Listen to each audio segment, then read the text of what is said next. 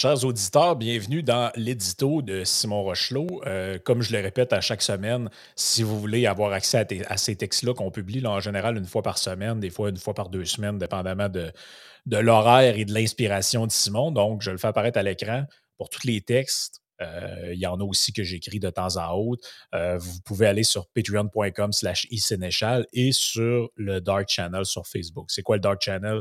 Vous allez sur la page de Yann, vous euh, cliquez sur devenir contributeur, ça ne coûte pas grand-chose, puis vous avez accès au forum, vous avez accès à publier des affaires jasant de vous autres et aussi à lire des textes qui sont derrière ce paywall-là.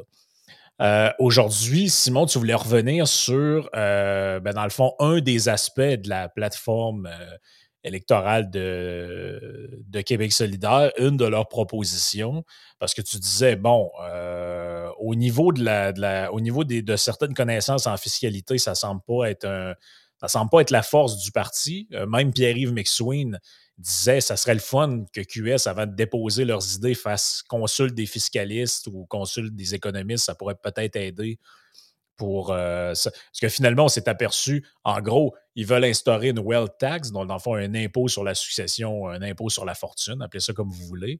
Et euh, finalement, ils ont établi qu'un ultra riche au Québec ou un riche, c'est quelqu'un qui a un million de dollars en patrimoine. Euh, d'entrée de jeu, moi, quand j'ai vu ça, j'avais envie de te dire, ouais, ben, avec l'inflation qu'on vit, mmh millionnaire dans pas long, tu vas être pauvre. J'exagère, là, mais euh, c'est un peu ça l'idée. C'est-à-dire qu'il euh, y a des gens qui ont acheté des chiottes euh, à 80 000 sur l'île de Montréal il y a, je sais pas, moi, 20 ans, 30 ans, puis aujourd'hui, ils sont pratiquement techniquement millionnaires juste avec la maison.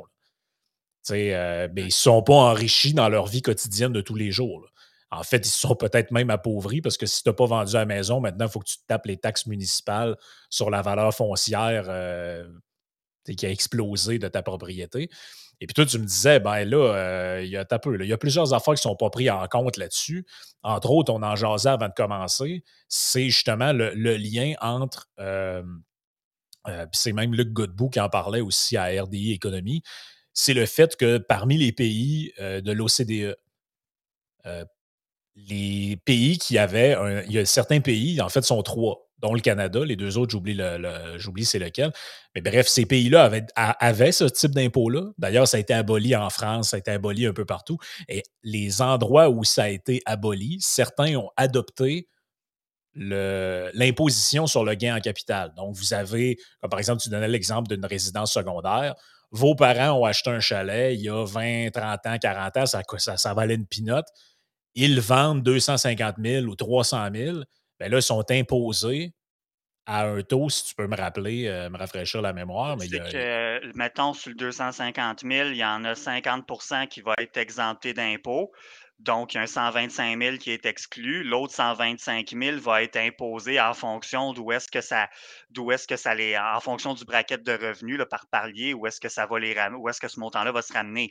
Mais évidemment, on comprend tous qu'avec des biens immobiliers, ça prend pas de temps que tu te ramasses dans, dans les paliers d'imposition les plus élevés finalement. Des terres aussi. En ville, en ville, on connaît moins ça, mais euh, dans certains coins en campagne, moi, je, le père d'un de mes amis avait hérité de son père à l'époque pour euh, des bouchettes, ça valait des bouchées de pain, de terre à bois. Qu'est-ce que c'est qu'une terre à bois? C'est une terre qui est non défrichée où tu vas couper des, arbres, tu, tu, coupes ça en, en, bio de bois, tu fais des bûches et tu vends du bois avec. En gros, c'est souvent à ça que ça terre une terre à bois.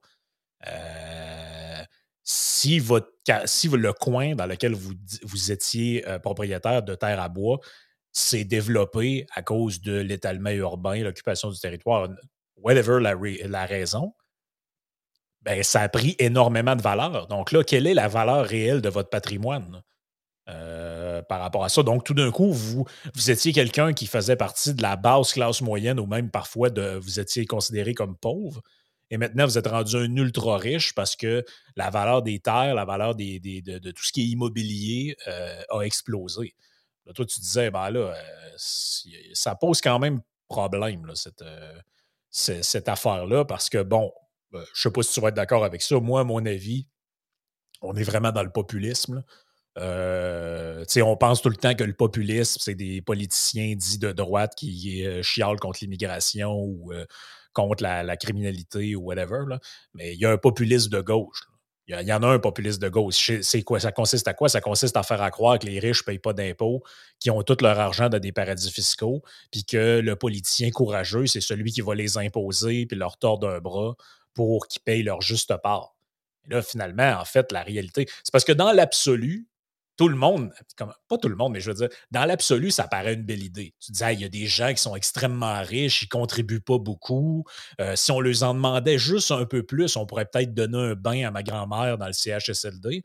C'est juste que le problème, c'est que les gens qui sont ciblés par ça, c'est pas euh, Jeff Bezos ou Alain Bouchard.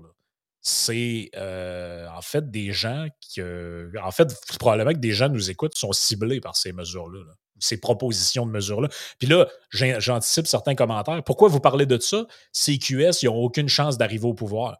Oui, mais ces idées-là, ils font des petits. Puis qu'est-ce qui vous dit que ces idées-là ne seront pas reprises par QS, par euh, le Parti libéral, la CAQ ou, le, ou je ne sais pas qui? Là? Ben, tout à fait, surtout que là, on le sait, là, avec, euh, on ne sait pas ce qui va arriver d'un point de vue économique dans les prochains mois. Personne n'est devin, mais on peut s'attendre à ce que l'État ait besoin de fonds dans un avenir rapproché. Fait que là, aujourd'hui, c'est une idée présentée par QS aujourd'hui qui ne serait pas déconstruite, qu'on ne prendrait pas le temps de démontrer en quoi ça ne tient pas la route, ben, qui sait peut-être qu'un parti plus sérieux demain pourrait la reprendre sans nécessairement faire, euh, justement, faire l'exercice d'aller jusqu'au bout dans un contexte où est-ce qu'il dirait, ben là, on a besoin d'argent, on a besoin d'argent, fait go, go, go, on, quelqu'un penser à ça, on y va. Mais c'est parce l'affaire de la proposition de QS, juste rappeler c'est quoi sommairement ce qu'appelle l'impôt sur les grandes successions.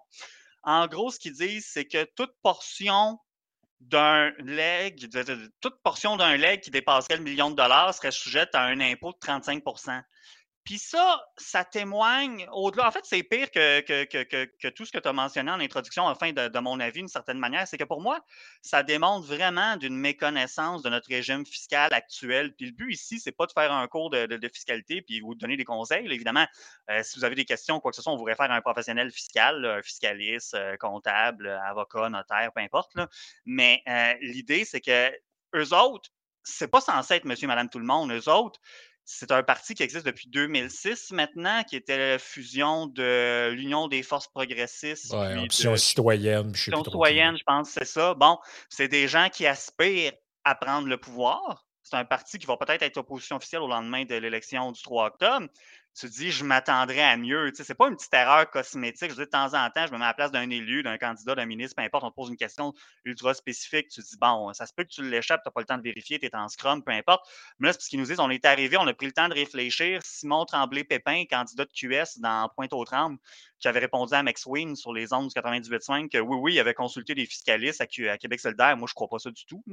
En fait, ce qu'il avait dit, on a consulté des fiscalistes, on a consulté des économistes. Tu dis, ben, Économiste n'égale pas fiscaliste. Il ne faut pas confondre les choses. Puis probablement que Vincent serait d'accord avec moi, notre ami Vincent qui est économiste. Je veux dire, tu peux être dans le macro, tu sais, dire ben, les politiques fiscales, si tu augmentes trop les taux d'imposition, les gens vont avoir telle, telle réaction. Vous n'avez bien parlé dans le dernier trio économique qui devrait être disponible à tout le monde sous peu, de dire ben, les gens réagissent, comme par exemple, en Europe, quand certains monarques ont commencé à mettre de l'impôt sur le nombre de fenêtres que tu avais dans la maison, ben, les gens barricadaient leur maison. Ça, tu n'as pas besoin d'être un fiscaliste, euh, d'être un ben spécialiste de la fiscalité pour parler de ces choses-là en économie. C'est tout à fait placé pour décrire ça. Mais ce que QS a fait, ça relevait vraiment spécifiquement au niveau micro de considérations pointues en fiscalité. Puis manifestement, ça les dépasse complètement. Parce que leur affaire, moi, je suis convaincu, c'est parce que ce qu'ils semblent penser, c'est que quelqu'un décède, il laisse ses biens en héritage, puis c'est tout à fait libre d'impôts, puis il n'y a pas de problème, puis bon, voilà. Fait que là, les méchants riches, parce que moi, je trouvais qu'il y avait quand même une petite pointe de lutte de classe dans ce que GND a ah présenté aux médias en premier. Une grosse pointe, même. Hein. ouais, tu sais, on se retenait jusqu'à récemment à dire que QS, c'était des socialistes, puis tout, et tout, et tout, mais la semaine dernière, quand vous avez étudié le problème de QS, ben, je pense qu'on a moins cette réserve-là, on peut se le dire. Et semble pas comprendre. Je, je, garde ça dans les grandes lignes. Là, je garde ça volontairement simple. Il y a peut-être des choses que je vais escamoter. Fait prenez. Qu'encore une fois, si vous avez des questions plus spécifiques par rapport à votre situation, quoi que ce soit, référez-vous à un spécialiste. Mais c'est parce que quand quelqu'un décède, mettons, moi, je décède demain matin, ben, ce qui va arriver, c'est mes immobilisations. Là, c'est quoi les immobilisations au sens large? C'est terrain, bâtiment. Puis il y a d'autres types de biens aussi, comme, euh, ben, si, mettons, j'ai des bijoux, si j'ai des œuvres d'art, euh, ou encore, ben, tout ce qui est placement, des choses comme ça, ben, les lois fiscales prévoient qu'à mon décès, il y a une disposition réputée de mes biens. C'est comme si juste avant mon décès, j'avais vendu tous mes biens à la juste valeur marchande, c'est la, valeur du marché essentiellement. il y a une définition en fiscalité de tout ça qui, est généralement retenue, mais je n'embarquerai pas là-dedans. Fait que ça, ce qui se passe après, c'est que ben, ma succession va, va être imposée là-dessus. Fait que finalement, ce qui va arriver, c'est que souvent, ben, le gain en capital qui au Canada est imposé à 50% c'est-à-dire que 50% de ton montant de gain en capital est exclu, mais l'autre montant est soumis à de l'impôt. Puis ça revient à ce que je disais dans l'exemple du chalet dont on parlait plus tôt. Ben là, le, dépendamment du montant que ça donne, ben ça va être soumis à l'impôt en fonction du paquet où est-ce que ça va se trouver. Mais encore une fois, des immobilisations, des terrains, des bâtiments, ben ça ne prend pas de temps que tu te ramasses dans les plus gros, dans, dans les plus gros paliers, dans les plus gros braquettes. Alors, tu sais, quand ils disent on va mettre un impôt sur les grandes successions, on va mettre un impôt sur l'héritage, toutes ces patentes-là, tu dis, ben, c'est parce qu'en quelque part, si moi, quand je décède, succession, Simon Rochelot doit s'imposer, ben, c'est parce qu'en bout de piste, c'est qui ma succession? Ça va être mes héritiers. Finalement, ça va être les gens qui vont hériter. Fait que tu pourrais dire, ben, officiellement, non, il n'y a pas d'impôt sur l'héritage parce que c'est au moment de ton décès que tu vas devoir t'imposer là-dessus, mais c'est parce qu'ultimement, mon patrimoine va devoir être réduit de l'impôt que je vais payer en fonction des paramètres que j'ai exposés, ce qui est exonéré d'impôt, ce qui ne l'est pas. On rentre ça dans, les différents paliers, dans, les déclarations de revenus qui devront être faites. Mais ultimement, c'est parce que c'est mes héritiers en bout de piste qui vont, tu sais, qui vont, euh, ça va se faire au dépens de mes héritiers, euh, cet appauvrissement-là de mon patrimoine. Puis là, le but, c'est pas de dire est-ce qu'on devrait faire, est-ce que c'est correct ou est-ce que c'est pas correct la situation actuelle. Le fait est, c'est que c'est ça l'état, l'état du droit, du droit fiscal actuellement. Mais QS, quand il avait des propositions de Ah, euh, on va. on va mettre de l'impôt sur les grandes successions au-delà d'un million de dollars, blablabla. Mais je me dis, mais est-ce qu'ils sont conscients qu'il y a une disposition réputée au décès pour, pour bien des affaires? J'ai l'impression que non, honnêtement. Je suis convaincu, j'ai besoin de le répéter, je suis convaincu qu'ils n'ont pas consulté de fiscaliste, indépendamment de ce que Simon Tremblay-Pépin a pu déclarer. Ça soulève plein d'autres questions aussi qui semblent avoir été complètement escamotées. on l'a vu, ben, GND puis ses amis ont comme, GND a comme double down, disait non, je ne m'excuserai pas, l'argent ne pousse pas dans les arbres, on va aller le chercher, l'argent, puis bon, les riches, il faut qu'ils payent leur juste part. Fait que, bon, ils ne s'excusent pas. Mais c'est parce que manifestement, on voyait qu'ils étaient nerveux, puis ils se faisaient poser des questions, puis ils ne savaient pas comment y répondre. Ils ont eu des questions par rapport à ben, qu'est-ce qui va arriver avec les, terres agricoles? On a vu des gens du milieu agricole dire ben oui, mais nous, notre machinerie, ça vaut cher, puis c'est un enjeu. Ça peut soulever des considérations par rapport à, la relève dans le milieu agricole, des choses comme ça. Puis aussi, ben, en matière de gain en capital, la, résidence principale, tu peux la. Ben, en fait, mettons, si quelqu'un a juste une maison, ben, c'est assez simple. Généralement, ça va être sa résidence principale. Tu désignes comme résidence principale. Puis à ce moment-là, il y a une exemption sur le gain en capital. Si, mettons, une résidence principale puis un chalet, ben, généralement, tu en choisis une, puis l'autre, l'autre est soumis. Fait que tu en choisis mmh une qui va être exonérée. Généralement, celle qui vaut le plus cher, elle va être exonérée à 100% du gain en capital. Puis l'autre, ben, ça va être la mécanique, comme je disais, 50% du montant va être soumis à l'impôt selon selon les paliers, Des fois, tu peux y aller et dire, ben, pour telle année, ça, telle, telle année, ça va être telle, telle, telle autre année, ça va être l'autre. Mais disons qu'on garde ça simple. Généralement, tu choisis celle qui va être plus cher, résidence principale, il y a des critères respectés, mais mettons, puis l'autre, résidence secondaire, ben là, ça va être soumis à l'impôt. il va y avoir du gain en capital imposable, c'est-à-dire une portion qui va être imposable, qui va être générée, mais QS sont complètement oblivious de ça, sont complètement, manifestement, sont pas au fait de ça. Puis là, c'est parce que tu dis votre affaire de votre affaire d'impôt à 35% sur ce qui dépasse un million. Tu as donné l'exemple, une maison à Montréal. Je dis une maison, pas besoin d'être sur l'île, dans la grande région de Montréal. Je connais moins la région, le, marché de, Québec, mais la grande région de Québec aussi ça ne prendra pas de temps que même si avec l'inflation et tout, la surenchère qu'il y a eu jusqu'à récemment, puis on espère que ça va se calmer un peu. Mais tu dis, ça ne prendra pas de temps que tu as une résidence, que ça se peut que tu aies payé pas cher que ça dans le temps, puis que ça dépasse le million. Fait qu'on comprend que ça va juste être sur l'excédent du million.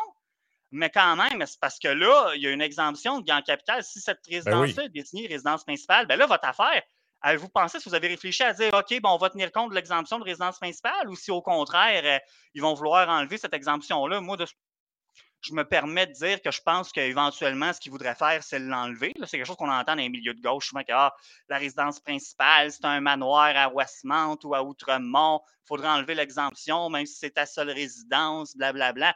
Moi, je pense qu'on s'en va vers ça.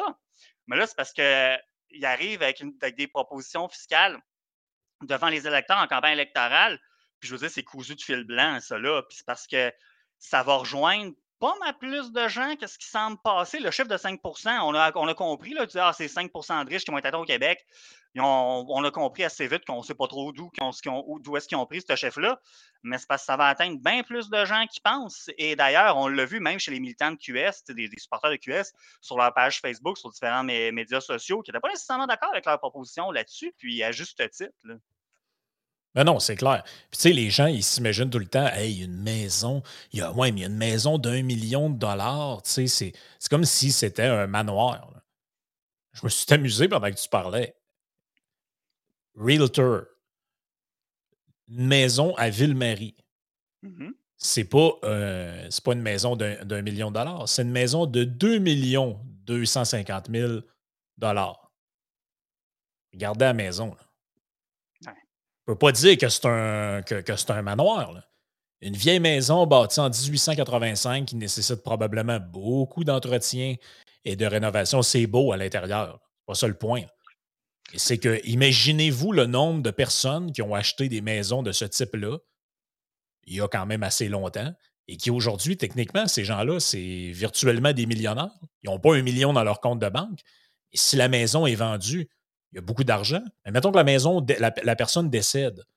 Donc là, la personne décède, elle lègue cette maison-là qu'on voit à l'écran à, euh, ses enfants. Bon, ils ont deux enfants, on lègue la maison, euh, techniquement, ils splitent les deux. Ça, ça veut dire qu'il y a un impôt de 35% sur la valeur marchande de cette patente-là.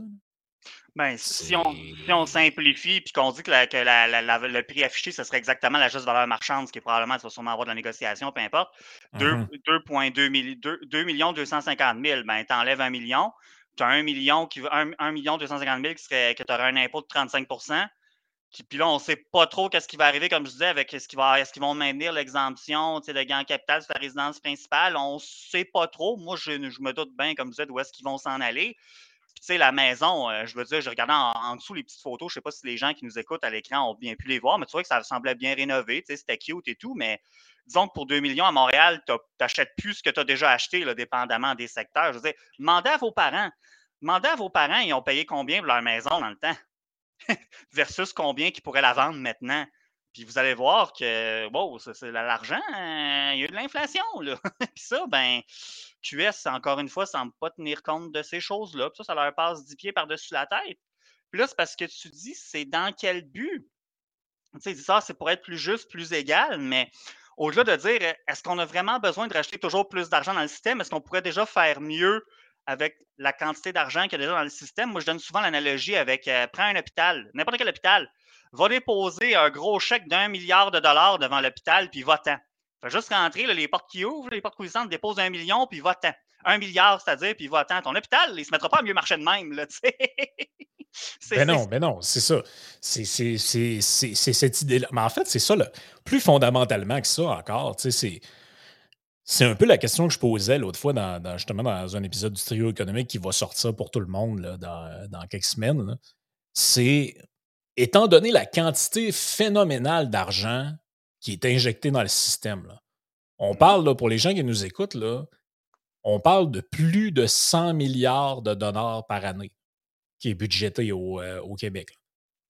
Là, rajouter à ça les paiements de péréquation, euh, tous les transferts en santé et autres. euh, j'ai pas, je me souviens plus des derniers chiffres, mais on doit être pas loin de 125 ou quelque chose comme ça milliards là, par année. Là. C'est quelque chose comme ça. Et vous allez me dire que le fait de rajouter une taxe de 35% sur les successions des gens, by the ça va mener à toutes sortes de problèmes. Parce qu'imagine la maison de tantôt, si finalement tu en hérites, puis tu découvres finalement que ouais, il y a des fissures dans la fondation, en réalité, il faudrait soulever la maison puis refaire couler un solage. Quelle est la valeur marchande de la maison maintenant?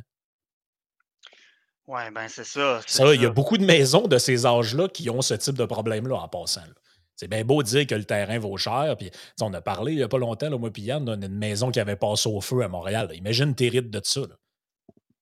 Euh, ça peut devenir un méchant pain in the ass. Mais vous allez me dire que sur les presque 130 milliards de, cash qui sont injectés dans le système, le fait de rajouter, eux parlaient de, c'est quoi, je me souviens plus comment ils estimaient que ça allait rapporter cette mesure-là, mais euh, c'était pas euh, des montants si énormes que ça. Et GND disait, ça va faire toute la différence. Mais ça, moi, il faut, il faut que tu le prouves, ça. Tu peux pas arriver en disant. C'est comme quand Gaétan Barrette disait si on mm-hmm. injecte 5 milliards de plus dans le système de santé, on va avoir un système de santé incroyable. Tout d'un coup, plus personne va attendre. Euh, les listes, les tout le monde va avoir un médecin. Mais pourquoi? Avez-vous des démonstrations de ça? Moi, j'en suis pas du tout convaincu. Moi, j'ai plutôt l'impression que plus on pèle de l'argent dans l'État québécois, plus finalement on est de moins en moins redevable de rien et surtout plus on devient insensible au gaspillage de fonds publics. Parce que quand le budget, si tu as un budget, on va faire un chiffron, là, si tu as un budget d'un million pour faire fonctionner quelque chose de précis, gaspiller 100 000 sur un million, c'est beaucoup. De gaspiller 10% du budget. Si tu as un budget de 25 millions, gaspiller 100 000, ça commence déjà à devenir mmh Ah, c'est une erreur, on ne le savait pas. Euh, donc, il y, a un problème qui est relié à ça. C'est plus vous allez augmenter la taille de l'État et de ses budgets, plus le gaspillage va devenir quelque chose comme anodin. Euh, c'est pas si grave que. regardez tout le cash qu'on a gaspillé, les bornes de scannage euh, automatisé des passeports vaccinaux. Écoutez, l'argent qui a été gaspillé durant la période pandémique, c'est une, catastrophe. Mais au regard de la cagnotte totale, bah, c'est pas si pire que ça. C'est juste 80 millions pour ça. Ou c'est juste 250 millions pour ça. Ouais, mais c'est des montants qui sont faramineux. Ben, j'aimerais ça entendre davantage QS s'insurger sur euh, les 17 ou 18 milliards, je ne me rappelle plus du montant, de, dépenses là, qui ont été faites sans appel d'offres sous le gouvernement de la CAQ, euh, notamment pendant la pandémie. Mais on a découvert qu'il n'y avait pas juste du, du pandémique là-dedans plutôt que d'essayer de s'en prendre, puis je mets des air quotes riches, selon la définition de QS. Puis tu dis, on avait parlé, si on, reste juste sur l'exemple du système de santé, on avait parlé dans un édito précédent. Actuellement, là, ce qu'on paye en impôts, tu as comme un 43-45 de, des montants que tu payes au provincial qui s'en vont au système de santé. Puis de ce que tu payes au fédéral par rapport au, euh, ben, via les transferts fédéraux aux provinces, c'est à peu près 15 Là, ça commence à faire pas mal d'argent. Fait qu'on peut-tu déjà s'interroger à savoir si on a pour notre argent? Puis je, puis je veux même pas mettre en doute de dire ben, peut-être à telle ou telle place dans la santé ou à d'autres endroits, je pense notamment dans, dans, la justice. Tu dis, je, suis tout à fait capable de croire qu'il y a peut-être des places dans l'État que les fonds sont mal alloués et qu'on pourrait peut-être en mettre plus à certains endroits, mais ça, ça implique qu'il y a peut-être des places qu'on pourrait peut-être euh, en enlever aussi ou l'utiliser à meilleur escient. Parce que si je mmh reviens encore une fois sur le cas de la santé, quand même, ce serait 50% de l'impôt provincial qu'on paierait dédié à la santé. Est-ce que les hôpitaux vont mieux marcher? pas convaincu, loin, loin, loin, loin d'être convaincu. Mais pour venir à QS, je trouve vraiment que c'est des gens, je trouve que c'est de l'amateurisme, hein, vraiment, parce que tu dis, ben là, tu sais, tu donnais l'exemple, ben comment la juste valeur marchande, comment qu'on détermine ça? Euh, tu sais, par exemple, s'il y a des. S'il y a des, s'il y a des vis cachées, je ne sais pas si c'est de la moisissure d'un mur, des craques dans la fondation, tout ça je pense pas que QS est allé jusque-là au bout de sa réflexion. Puis aussi, puis j'irai pas plus loin là-dedans. je, référerai encore, je encore une fois nos auditeurs mm professionnels sur des questions, mais qui dit gain en capital, ça implique aussi que tu peux y opposer des pertes en capital. Il y a moyen de.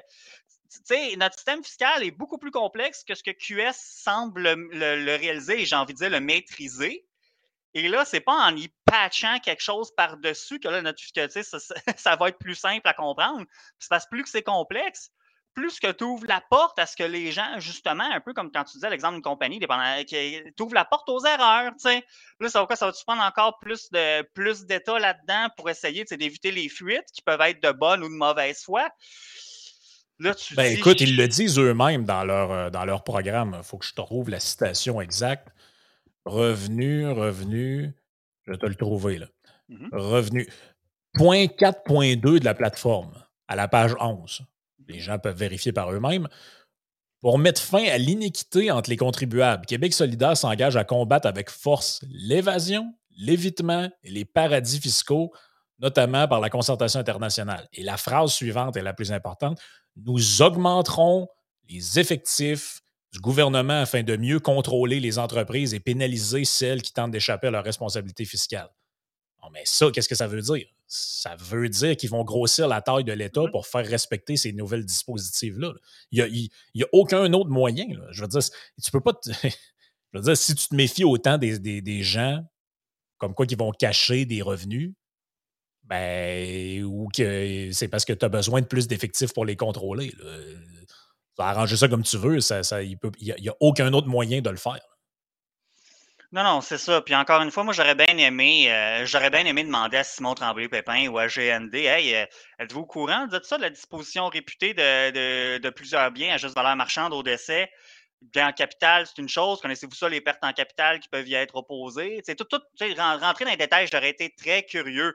si on compare aux autres partis politiques, je veux dire, même prendre le PCQ, qui est un parti qui existe depuis relativement longtemps, mais que bon, euh, disons, il y a quand même une renaissance au PCQ, on le sait tous, pas besoin de s'éterniser là-dessus, mais tu dis, par exemple, quand on leur pose des questions sur le domaine de la santé, je veux dire, Eric Duhem ne peut pas répondre à tout. Ben, il va avoir Karim El Ayoubi ou même le méchant Roy Epen, selon certains, qui va être capable de répondre. Mm-hmm. Tu vas avoir des gens faire en fiscalité. Tu as plusieurs candidats qui sont avocats chez, euh, chez, euh, euh, chez le PCQ. C'est la même chose dans beaucoup de partis politiques, notamment chez les libéraux traditionnellement.